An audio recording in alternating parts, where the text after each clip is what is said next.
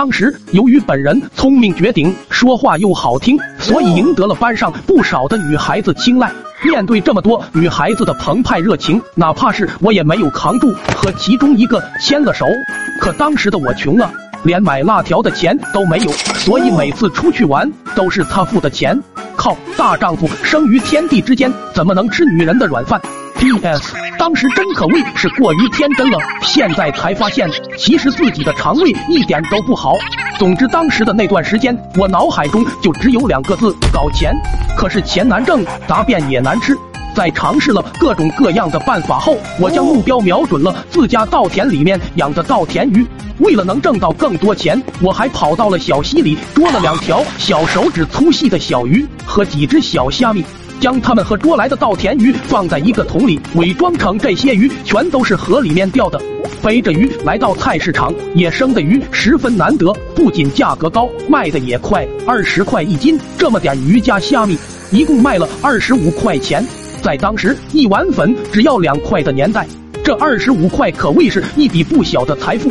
兜里有了钱，我的腰杆瞬间就有了底气。两个人出去玩，那都是抢先买单，一改往日里那站在原地唯唯诺诺的样子。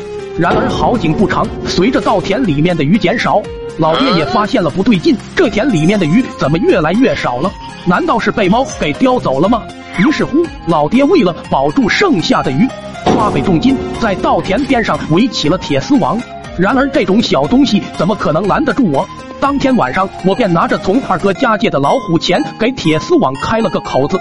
到了第二天，老爹看着破烂的铁丝网，胸膛的怒火愈发的压抑不住，拿着棍子一连蹲守了好几天，结果连个毛都没有蹲到，胸膛的怒火也随着时间慢慢的冷静了下来。这小偷肯定知道我的情报，不然为什么这几天他都没有来？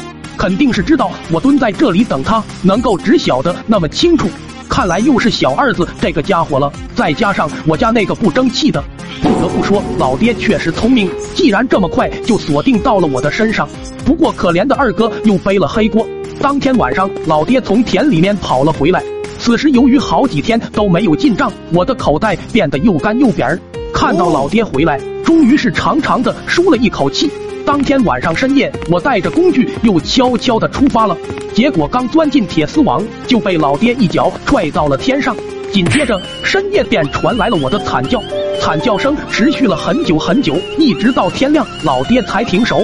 等到下午，二哥放学，望着我这凄惨的模样以及干瘪的口袋，哈哈大笑。